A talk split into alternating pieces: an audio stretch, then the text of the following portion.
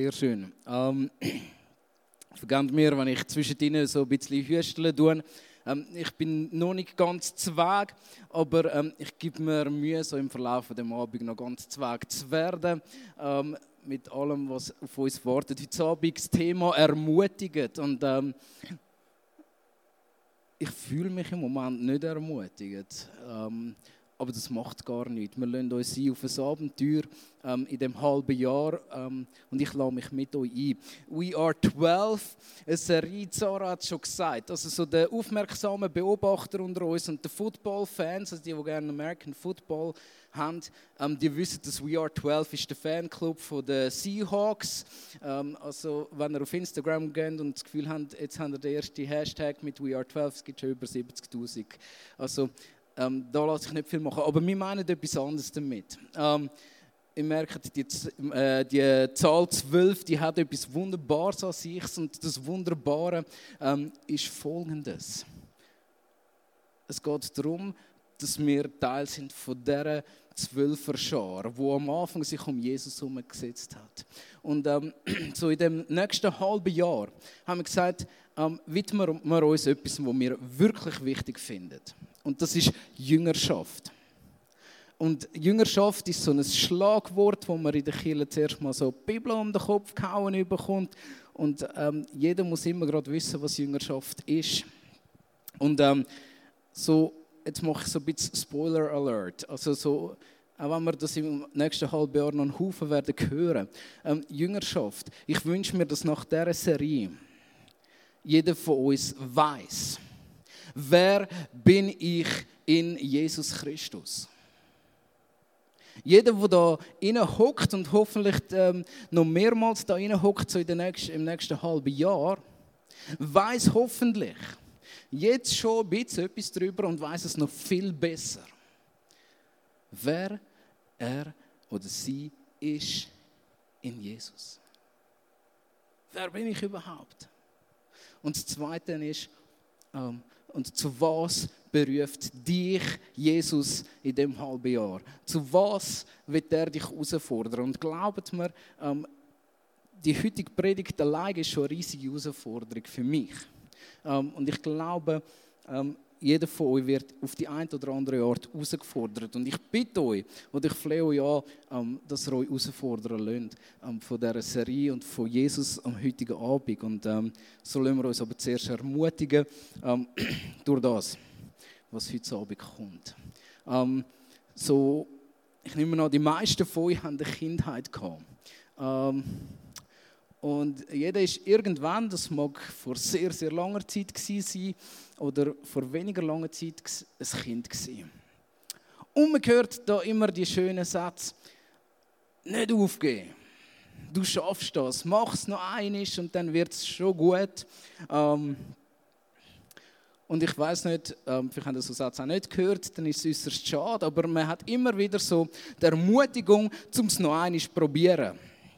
Und ich kann euch sagen, ähm, in meinem Leben, ich bin definitiv eine Person die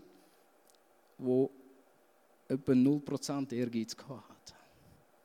Wenn etwas nicht geklappt hat als Kind, dann habe ich sein gelassen. Wenn ich etwas nicht können habe, dann habe ich es sein gelassen. Übrigens, darum der einzige Sport, den ich bis heute gerne mache, ist Velofahren. Weil Velofahren ist etwas, das ich auf Anhieb können. Ich konnte das nie üben. Ähm, ich konnte das einfach können und das ist schön gewesen. Aber das ist darum der einzige Grund, warum ich heute überhaupt noch gerne Velo fahre. Aber jeder andere Sport, zum Beispiel Fußball, ähm, ich habe es einfach nie ganz begriffen, wie das funktioniert mit dem runden Sägigen und so. Also habe ich es eingelassen. Ich habe nie ganz begriffen, wie gewisse Sachen funktionieren. Ähm, als Kind. Und darum habe ich es besser sein gelassen.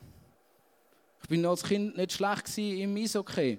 Und dann habe ich irgendwann gemerkt, dass ich gar nicht so gut bin. Also habe ich es sein gelassen.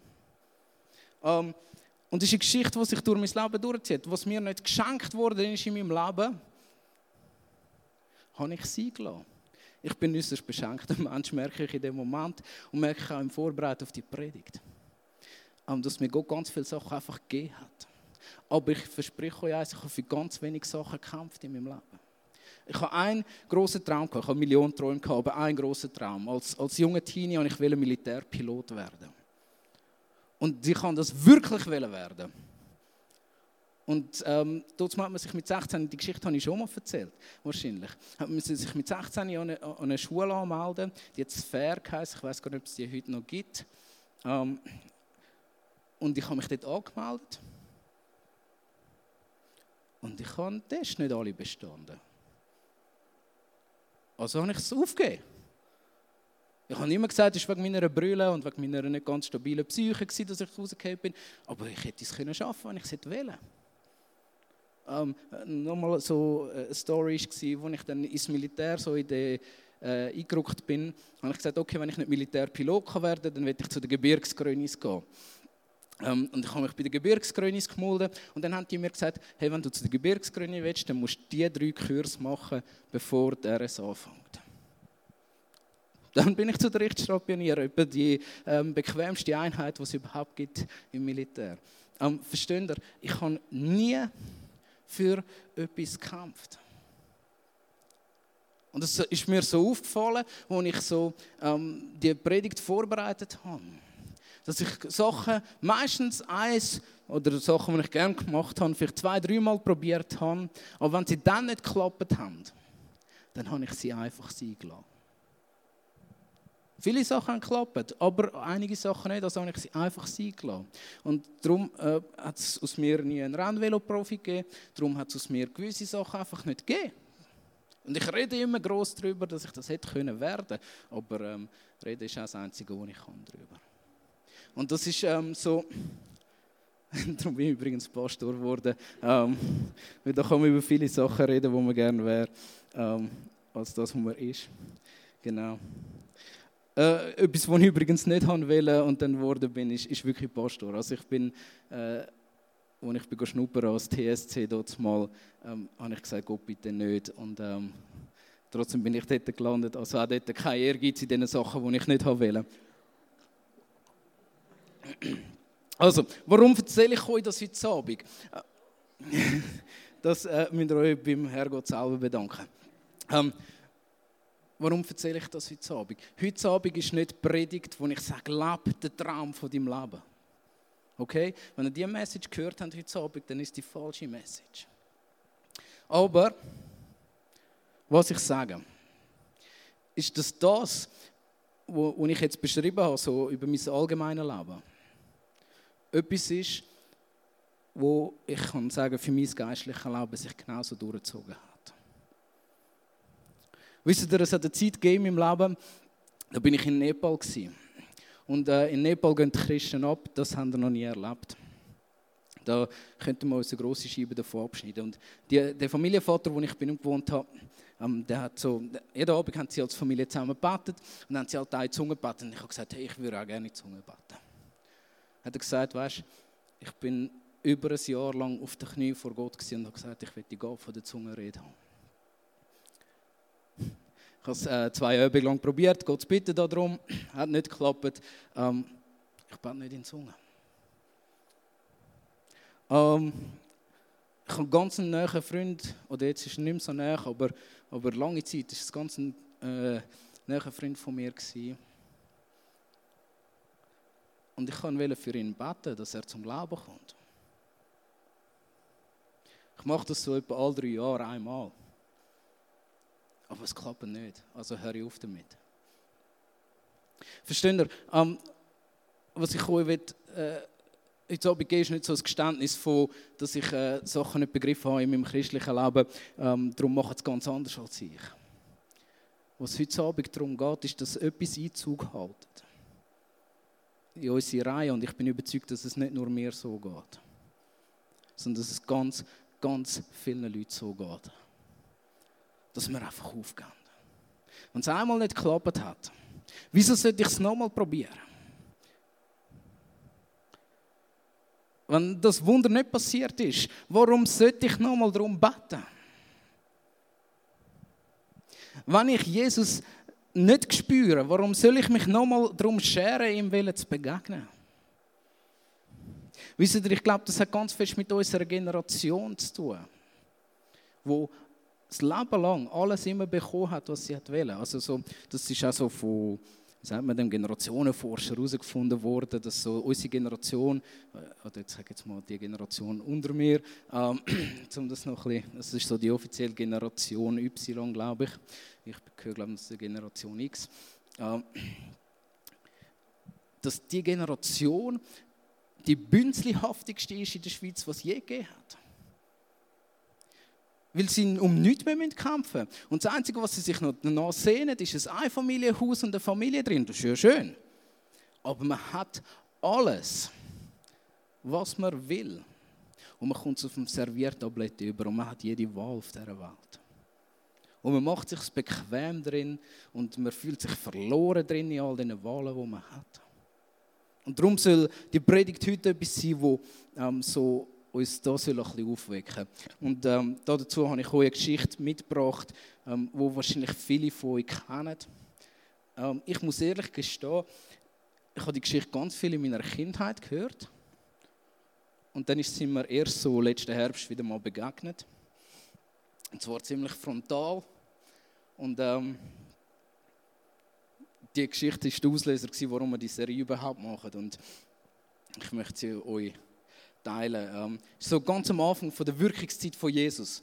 Ähm, Jesus ist unterwegs, hat gebetet äh, mit vielen Leuten, hat das Reich Gottes verkündigt, hat Menschen von Dämonen befreit ähm, und hat gesagt, das Reich Gottes ist näher gekommen. Und immer mehr Menschen haben angefangen, Jesus hinten zu laufen und sind so richtig wundergeil geworden, könnte man jetzt sagen. Immer mehr Menschen haben von Jesus, hey, zeig uns mehr von dir. Jesus, wir wollen mehr von deinem Reich hören, was du zu erzählen hast. Eine ganz coole Sache. Und ähm, so gibt es die Geschichte, wo, wo Jesus so recht ähm, eine coole Aktion macht.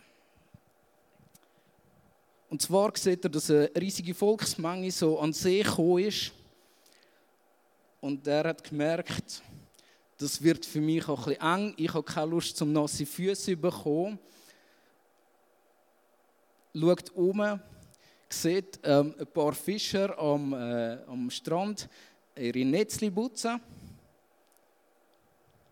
und steigt einfach in eines von ihren Booten ein.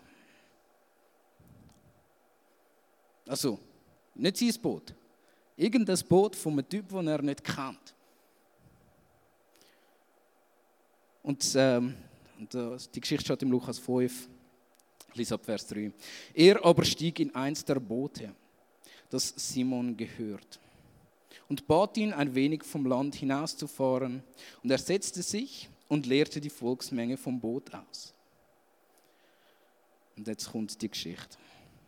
Als er aber aufhörte zu reden, sprach er zu Simon, fahre hinaus auf die Tiefe und lasst eure Netze zu einem Fang hinab.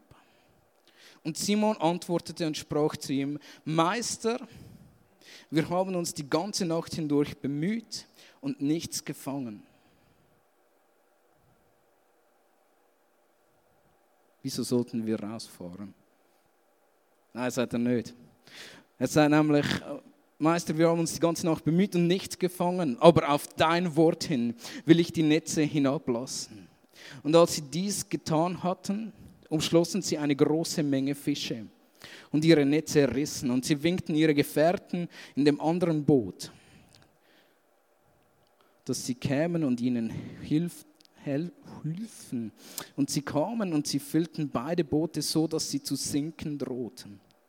Als aber Simon Petrus es sah, fiel er zu den Knien Jesu nieder und sprach, geh von mir hinaus, denn ich bin ein sündiger Mensch, Herr. Denn Entsetzen hatte ihn erfasst und alle, die bei ihm waren über den Fischfang, den sie getan haben. Ebenso aber auch Jakobus und Johannes, die Söhne des Zebedäus, die Gefährten von Simon waren. Und Jesus sprach zu Simon, fürchte dich nicht, von nun an wirst du Menschen fangen. Und als sie, das, als sie die Boote ans Land gebracht hatten, verließen sie alles und folgten ihm nach. Also eine radikale Geschichte, ähm, wie sie fast nie nicht ähm, so eine Radikalität auch übertroffen werden könnte. Ähm, und dafür habe ich euch etwas aufzeichnen.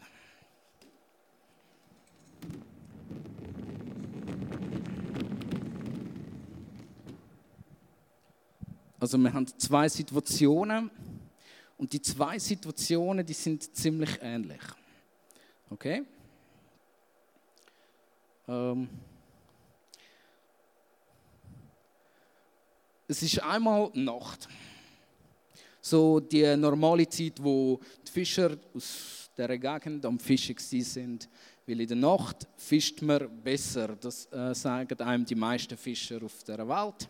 Weil dann ist es ruhiger, die Fische kommen näher an die Oberfläche und so weiter.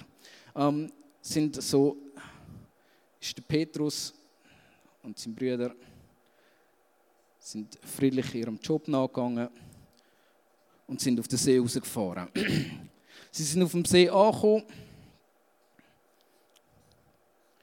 und haben ihre Angel ausgerührt und haben die ganze Nacht so verbracht. Okay? Und das Deprimierende daran, sie sind ja keine Hobbyfischer gewesen.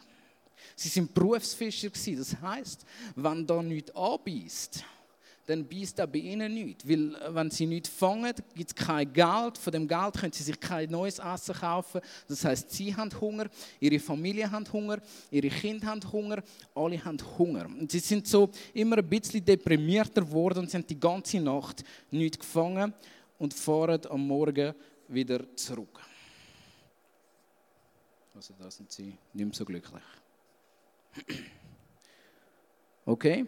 Ergebnis von einer ganzen Nacht lang Fischen? Nichts. Nichts außer der Müdigkeit, äh, Deprimierung, ähm, keine Lust mehr auf irgendetwas, okay?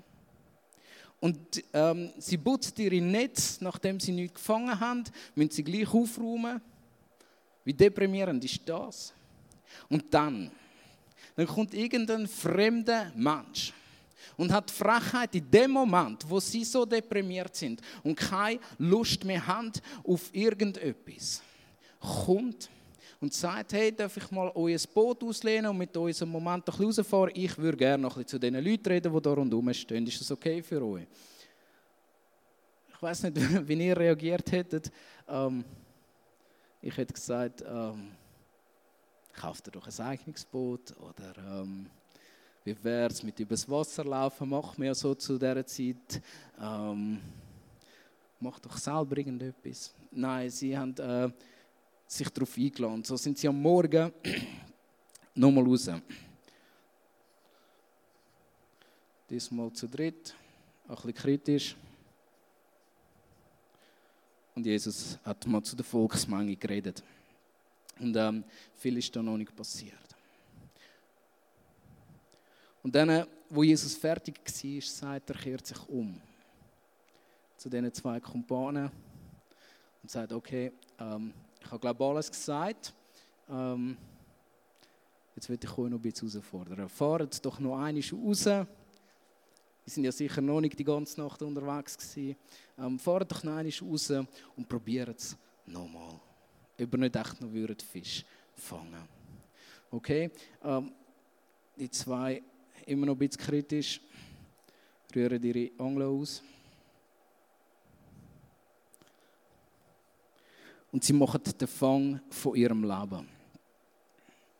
Also es ist immer noch da.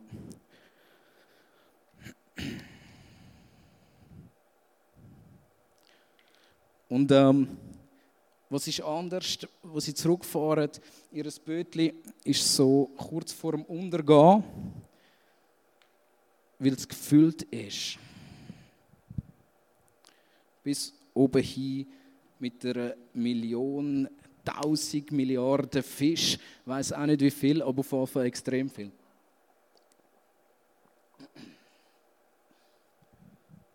Was macht das jetzt mit uns? Ähm, das sind zwei Geschichten, die relativ simpel gleich ablaufen. Zwei Fischer fahren aufs Meer oder auf ihren See raus, sie fischen, sie kehren wieder zurück. Und einmal machen sie es wie gewohnt. Und ein, einmal machen sie es wie immer. Und einmal machen sie es auf eine völlig neue Art, weil sie ihnen Jesus befohlen hat. Und sie kommen zurück mit dem, ähm, mit dem Fang von ihrem Leben. Und schaut, ähm, ich glaube, das hat ganz viel mit dem zu tun, was ich vorher gesagt habe. Wir haben entwickelt eine klappt nicht Kultur. Es hat nicht geklappt, Jesus. Klappt etwas in deinem Hirn nicht? Wieso sollten wir nochmal rausfahren? Es geht nicht. Wir sind doch Berufsfischer, wir wissen doch, wie das Business läuft. So hätten sie, so in meinen Augen, müssen reagieren Sie hätten deprimiert an ihrem Strand hocken bleiben, ähm, ihre Netzli putzen, zu ihren hässigen Frauen und Kindern heimgehen und ihnen sagen, dass es nichts zum Mittag gibt. Ich weiß nicht, wieso ich geht in dem Moment, aber, aber meine Geschichte wäre so ausgegangen. Meine Geschichte wäre ausgegangen, dass ich gesagt hätte, Jesus, look, ähm, ich habe es schon mal versucht und ähm, ich glaube, ich fische jetzt doch schon ein einiges Zeit, ich, mag nicht mehr. Aber im Gegensatz zu mir und, ähm, und darum können wir etwas lernen von, von diesen Jüngern lassen sie sich ermutigen von Jesus. Nochmal rauszufahren.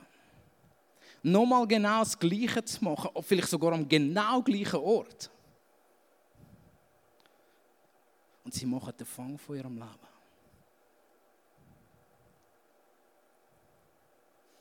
Und schaut, in meinem Glaubensleben, und ich bin überzeugt, auch jedem von euch im Glaubensleben gibt es Sachen, die nicht geklappt haben. Vielleicht kennt ihr den Jesus immer noch nicht besser.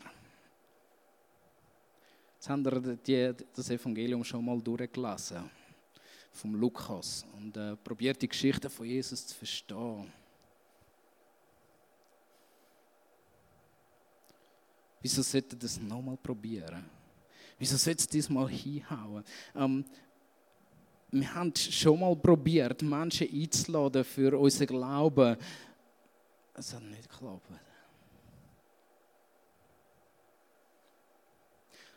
Schaut, am heutigen Abend ist ein Abend, wo ich das nicht mit leichtem Herzen sage, aber am heutigen Abend fordere ich jeden von euch raus. Dass er sagt, hey, schaut, in meinem Leben gibt es klappt nicht Kulturfehler. In meinem Leben gibt es Sachen, die ich aufgegeben habe. Ich habe äh, in meinem Leben ganz früh habe ich aufgehört, für Kranke zu beten. Weil es es nicht bringt. Weil ich es nie gesehen habe. Und ich habe den Eindruck, dass am heutigen Abend Jesus ähm, sehr unmittelbar vor dem Gottesdienst zu mir gekommen ist und gesagt hat, Rolli, es ist dran, dass du nochmal rausfährst und für jemanden betest, der krank ist. Und vielleicht machen wir den Fang von unserem Leben. Verstehen ihr das? Vielleicht gibt es den Moment, wo, wo, du sagst, Jesus, ich höre dich nicht reden in meinem Leben. Und du hast schon ein Zeitchen aufgehört, mit Jesus zu reden, zu beten. Du betest noch vor dem Essen, weil es anständig ist und dazu gehört. Du betest vielleicht noch vor dem Schlafen gehen, weil du es dir so angewöhnt hast. Aber vielleicht ist heute Abend der Moment, wo Jesus sagt, hey, fang nochmal an. Fang nochmal von vorne an und komm nochmal raus. Lass dich nochmal herausfordern. In deinem eingesperrten, engen Kästchen vom Bünzli Schweizer, und ich rede jetzt ganz fest zu mir, okay? Ähm, aber lasst euch doch auch ein bisschen was beipissen. Ähm, lasst euch von eurem eingegangten Denken, was Jesus kann, nochmal richtig das Zerstören von Jesus. Und fahrt noch einmal mit ihm raus und sagt, okay, Jesus, wie der Petrus, auf dies Wort hin fahre ich noch einmal raus. Okay, jetzt folgende Situation. Der Petrus hat können sagen, Jesus, ich vertraue dir, dass du das kannst. Aber ich mag jetzt einfach nicht mehr. Ähm, ich chill jetzt noch am Strand und können wir das Ganze morgen machen. Äh, der Petrus hat nicht auf Jesus nur vertraut. Okay, ich, ich tue jetzt heute ähm, noch ein bisschen mehr rauskitzeln. Die Serie ähm, hat ganz fest damit zu tun, dass wir nicht nur vertrauen auf Jesus, sondern dass wir tun. Der Petrus ist rausgefahren und hat seine Angelrute nochmal reingehebt. Er hat nicht gesagt, Jesus, ich glaube, dass du es kannst. Du bist mein Herr und Meister, ich bitte dich als König, lass uns eine Worship-Session da am Strand machen. Nein, er ist nochmal rausgefahren und hat seine Angel nochmal reingehebt. Und äh, höchst spannend, er ist mit dem Fang von seinem Leben zurückgekommen. Ähm, ich weiß nicht, was es für einen Fischer bedeutet hätte, wenn er so all die Fische hätte können verkaufen. Aber die eine Million Tonnen Geld bekommen wahrscheinlich dafür. Und er hätte wahrscheinlich am Jakobus und am Johannes seine Bötli abgekauft und hätte so das erste Fischereiunternehmen vom See Genezareth gemacht, wo irgendwann so Simon Petrus und Bros geheißen hätte. Ähm, und sie wären irgendwo, hätten immer mehr Schiffe aufgekauft und wären, hätten irgendwann expandiert ins Mittelmeer und wären so die erste große Walfängerflotte geworden. Ähm, wäre auch möglich gewesen. Aber was machen sie, wo sie den Fang von ihrem Leben gemacht haben? Sie kommen, kommen zu Jesus und folgen ihm nach. Sie lassen alles liegen. Also im Grunde genommen sind sie am gleichen Ort wie am ersten Mal. Sie lassen alles liegen und folgen dem Jesus nach, weil sie begriffen haben, es geht nicht darum, dass ich den Sieg erringe und dass ich den Fang von meinem Leben mache, sondern dass Jesus mir eine Tür auftut zu seiner Herrlichkeit. Und ich werde euch im heutigen Abend ermutigen. Und zwar zu folgendem. Und das wird ähm, so die ganze nächste Serie sein. ähm, das Leben besteht aus zwei Kreisen. Ähm, Kreis 1 ziemlich ein kleiner, mickriger Kreis. Und Kreis 2 ähm, ein ziemlich großer Kreis hat nicht Platz darauf. Okay.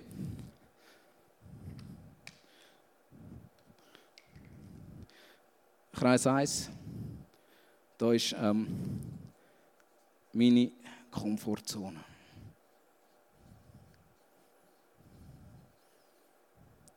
Ähm,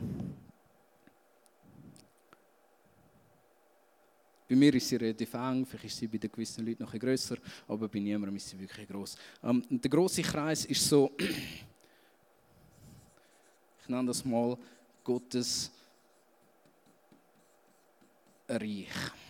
Ähm, da, wo es tatscht und rappelt, voller Wunder. Da, wo Menschen ähm, vor Jesus auf die Knie fallen, wo ihn vorher noch nicht gekannt haben und sagen, Jesus, du bist mein Herr und Gott. Ähm, da ist der Moment, ähm, wo Lami laufen können, wo Taube hören können. Da ist der Moment, ähm, wo man sich nach Jesus sehnt wenn ich mich nach meiner Frau oder nach meinem Kind sehne. Da ist der Ort, ähm, wo Gott möchte an mir dran sein.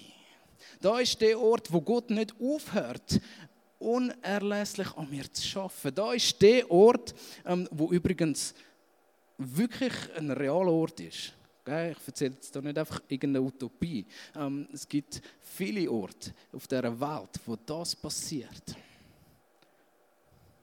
Und so unsere ganze Serie wünscht nichts mehr, als dass wir uns mit unserer Komfortzone und merken, dass das die komfortigste Zone auf dieser Welt ist, ähm, uns da hinein bewegen.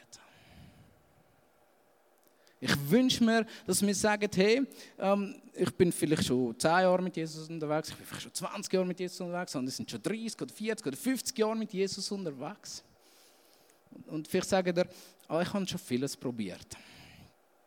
Oh, wir haben eine kleine Gruppe probiert, es ist gemütlich geworden und wir sind abgedriftet, hat nicht so funktioniert. Ähm, wir haben Betten schon probiert, irgendwann schläft auch da sein ich habe selbst diszipliniert probiert zu leben, auch das hat irgendwie nicht geklappt. Am heutigen Abend sage ich, hey, lasst euch ermutigen, zum noch einmal rausfahren. Zum noch einmal euch einlassen, euch ganz und voll in das zu bewegen. Ich hoffe, dass wir im nächsten halben Jahr dürfen hören von Zeugnis von Menschen, die sich herausfordern lassen haben. Zum nochmal herausfahren um nochmal ihre Angelroute hineinheben, in dem Bereich, wo sie dran sind. Sei es im Gebet, sei es im Weiterverzählen von Jesus, sei es im Mut, mutig beten für andere, sei es im Handauflegen. Sei es in einer Geistesgabe. Aber ich will hören, wie Gott euer Leben verändert und wie Gott mein Leben verändert, so im nächsten halben Jahr. Und zwar aus einem simplen Grund, wenn wir sagen wie der Petrus, Jesus, auf dieses Wort hin lasse ich mich nochmal ermutigen. Und ich fahre nochmal raus. Nicht, ähm, ich bleibe jetzt da und lobe dich als mein Herr und Erlöser, sondern ich fahre nochmal raus und ich lasse mich nochmal mutig ein darauf. Ähm, und dass das ähm, so ein bisschen Hand und Füße bekommt. Schaut, ähm, es ist so einfach nach so einem Gottesdienst zu sagen, oh ja, es war super gewesen und ähm, ja, ich will mich ermutigen lassen. Mega easy. Wir haben gesagt, wir machen es euch nicht so einfach. Und wir haben gesagt, wir machen es auch nur mit, mit einer kleinen Gruppe. Aber es gibt dort hinten einen Tisch. Und dort gibt es so vier ähm, grosse Gruppen, ähm, wo man sich kann einschreiben kann. Und ähm, ihr habt es gesehen, so, kannst du nochmal so die Hinterseite vom Flyer einblenden? Dankeschön. Ähm, so jeder Termin, der gelb markiert ist, ähm, der funktioniert nachher in diesen kleineren Gruppen. Also wir starten alle zusammen mit einem guten, soliden Worship-Teil. Im Sommer vielleicht voraus, im, äh, im Winter bleiben wir lieber noch einen Moment drin. Ähm, und wir gehen nachher in die Gruppe und wir, wir, wir lassen uns herausfordern. Mit ganz komplizierten Fragen. Mit ganz komplizierten Experimenten. Nein, mit ganz simplen Experimenten, sorry. Mit ganz simplen Experimenten. Ähm, vielleicht lassen wir euch herausfordern, ähm, im Gottesdienst einfach in den folgenden Wochen endlich einen Schritt zu wagen im Glauben, den ihr bis jetzt schon lange nicht probiert habt. Und dann kommen wir in die Gruppe und ihr erzählt es als Zeugnis dort. Oder ihr erzählt als Zeugnis, dass eben nichts passiert ist. Und dann, dann kommt so das Gute, dass wir nicht allein unterwegs sind mit Jesus, sondern dass wir eben zu zwölf sind oder zu zwanzig oder was auch immer. Dann ermutigen wir einander und sagen, jetzt ist Zeit, zum nochmal rauszugehen. Und dann gehen wir ähm, in den zwei Wochen darauf wieder raus und dann kommen wir wieder zusammen und feiern Gottesdienst. Okay? Also euer Job ist eigentlich ganz simpel. Ist zu sagen, hey, ich lasse mich von Jesus nochmal herausfordern, aufs Wasser rauszugehen. Und ich lasse mir von anderen da auch reinreden. Und ich lasse mir auch in einer Gruppe ähm, mich ermutigen zu einem konkreten Schritt, den ich eigentlich schon lange machen wollte. Ähm, dann liegt euch einfach euren Namen einzutragen in eine der Listen. Ähm, ich sehe immer, wer, wer die Gruppe leitet. Dann dürft ihr auch bei dieser Gruppe euch einschreiben, wo so am wöhlsten ist, ähm, dass eure Komfortzone auch schön gestreichelt wird. Aber glaubt mir, also jeder von den Leiter ist angehalten, ziemlich hart zu sein und auch selber ein hartes Vorbild zu sein. Und wir lassen uns herausfordern, Glaubensschritt und ermutigen. Und ähm, wir schließen die Predigt ab oder auch den Impuls, den ich euch jetzt gegeben habe, so, und das, das liegt auch, es sind so kleine Kärtchen dort, und dort, äh, entweder könnt ihr euch so ein Blättchen schnappen, oder ihr könnt es auch nicht schnappen, aber mir hilft es etwas schriftlich zu haben. Und da ist die erste Frage, wo brauche ich Ermutigung? Wo will ich mich in meinem Glauben ganz konkret wieder herausfordern lassen? Und dann, was will ich tun? Am besten in der nächsten Woche. Also wenn ihr das nicht in eine zeitliche Begrenzung hineintun, dann das machen das wie ich und sagen, ja, vielleicht einem halben Jahr dann. Ähm, was will ich in der nächsten Woche tun? Und das dritte ist, wem erzähle ich davon? Und am besten erzählt er es jemandem, der da ist und betet nachher miteinander. Also relativ simpel. Also wo braucht ihr in eurem Glauben Ermutigung? Was wollt ihr tun? Also wie wollt ihr das umsetzen und sehen, dass Jesus euch den Fang von eurem Leben schenken kann? Und wem gebe ich Preis von dem? Ich ähm, will beten, dass, dass Jesus ähm, gerade die Zeit nutzt, wo wir nachher haben miteinander. Ähm, also, oder alleine. Ähm, dass er euch begegnet und euch herausfordert. Aber ich bin eigentlich gespannt darauf, auf was für ein Abenteuer ihr euch einlehnt. Und auf welches Abenteuer ich mich einlasse, weiß ich noch nicht. Ich will da ganz fest auf Jesus hören. Ich bete. Jesus, du siehst, wie schnell wir aufgehen. Du siehst, wie wir uns zufrieden geben mit unserem kleinen Kreis von Komfortzonen, von unseren kleinen Träumen.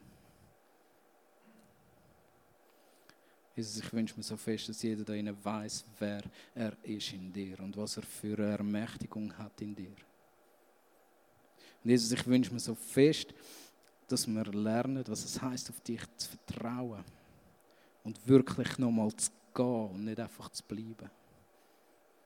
Jesus, ich wünsche mir, dass in dem halben Jahr ähm, Wunder und Zeichen unter uns passieren, so dass Menschen zum Glauben kommen. Da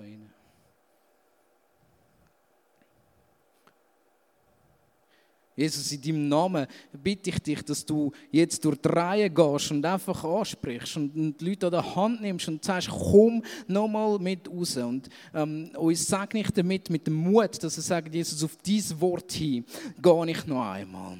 Und ich sage euch damit, dass ihr in der Kraft vom Heiligen Geist das tun. Ich sage euch damit, dass ihr dürft nicht einfach still bleiben da drin sondern dass er wirklich darf merken, wo wird Jesus etwas von seinem großartigen Reich zeigen, wo all unsere Vorstellungen sprengt von Schönheit und von Großartigkeit. Jesus, wir beten, dass dein Reich soll kommen und dass dein Wille soll geschehen. Amen. Also wir nehmen uns jetzt so fünf Minuten von der Stille, wo wir uns einen Zettel dort hinten dürfen holen. Ähm, es sollte ja irgendwo noch Stift haben. Ähm, füllen so einen Zettel aus. Machen es schriftlich fest, das hilft ganz fest. Und nachher starten wir in eine Worship-Session, ähm, wo wir auch das vor Gott bringen und Gott arbeiten können.